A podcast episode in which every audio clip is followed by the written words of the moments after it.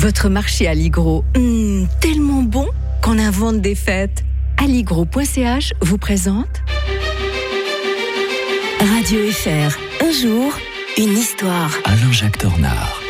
Quel plaisir de revenir du week-end et de tomber sur l'historien de Radio Fribourg. Bonjour Alain-Jacques Tornard. Bonjour Mike. On évoque aujourd'hui le 28 novembre. C'est un double anniversaire pour l'Albanie. On va peut-être commencer par la date la plus ancienne. En 1443, Skanderberg libérait l'Albanie ce jour-là, Alain-Jacques. D'ailleurs le nom très joli, Skanderbeg. Ça, ça sonne un peu Tintin. Hein, de- Mhm. Et c'est pas pour rien parce que l'Albanie, ce, ce- ce pays de 28 000 km, le pays des aigles, eh bien, euh, me fait farouchement penser un peu au- à la Sildavie de, de, de Tintin. Mhm. Alors, quand vous allez en Albanie, d'ailleurs, vous trouvez euh, sans arrêt l'allusion à Skanderbeg, hein, euh, qui avait pr- proclamé la principauté libre d'Albanie à Croya, justement le 28 novembre 1443. C'est un pays qui avait en fait euh, subi beaucoup d'avanies parce qu'il est pris entre le, Grand Turc, la Serbie d'un autre côté. Euh, D'ailleurs, les Turcs ottomans avaient vaincu les Serbes à Kosovo-Polier, euh, tout- un, tout un symbole. Mhm. Les, les Vénitiens, eux, détenaient des, des territoires sur la côte, euh, les ports de Durazzo, par exemple, et de Scutari. Et en fait, euh, bien entendu, euh, face à la vague musulmane et la vague du Grand Turc, ils ne vont pas faire long feu. Et après la chute, d'ailleurs, du, de Constantinople en 1453, eh bien, toute cette région-là tombe sous la tutelle des, des ottomanes. Et de la côte d'Allemagne à la mer Noire, la principauté des Balkans tombe désormais donc sous le Grand Turc.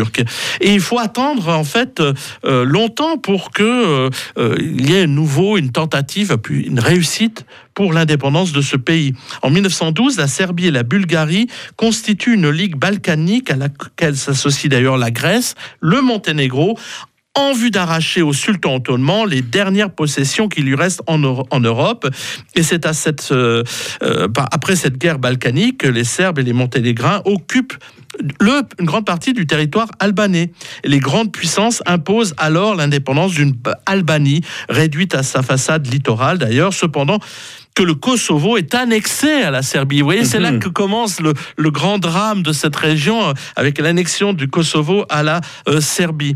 Euh, résultat des courses, le 28 novembre 1912, voilà, Ismaël Kemal Bey proclame l'indépendance de l'Albanie au, au congrès de Vlorë. Et c'est l'anniversaire de ce jour qui est aussi celui donc de la première libération du pays par le héros national Skanderbeg. C'est donc pas du tout euh, un hasard. En 1928, euh, il y a un dictateur qui arrive au pouvoir, c'est Zog, dit Zogu, et qui se fait proclamer roi d'Albanie. Pas de chance, quelques euh, dix ans plus tard, c'est au tour cette fois de l'Italie euh, qui veut reconstituer une sorte d'empire romain, de mettre la main sur ce territoire-là. Et 1946, après la libération, l'Albanie devient une république populaire communiste, très proche des Chinois. D'ailleurs, moi j'avais voyagé en 1990 en Albanie et je me souviens euh, qu'on y entrait avec un portail, il fallait entrer par un portail Ah oui. depuis la Grèce et on voyageait à l'intérieur avec des bus, mais il y avait peu de voitures. Il y avait beaucoup de camions chinois, justement, 100 litres au 100 à l'époque.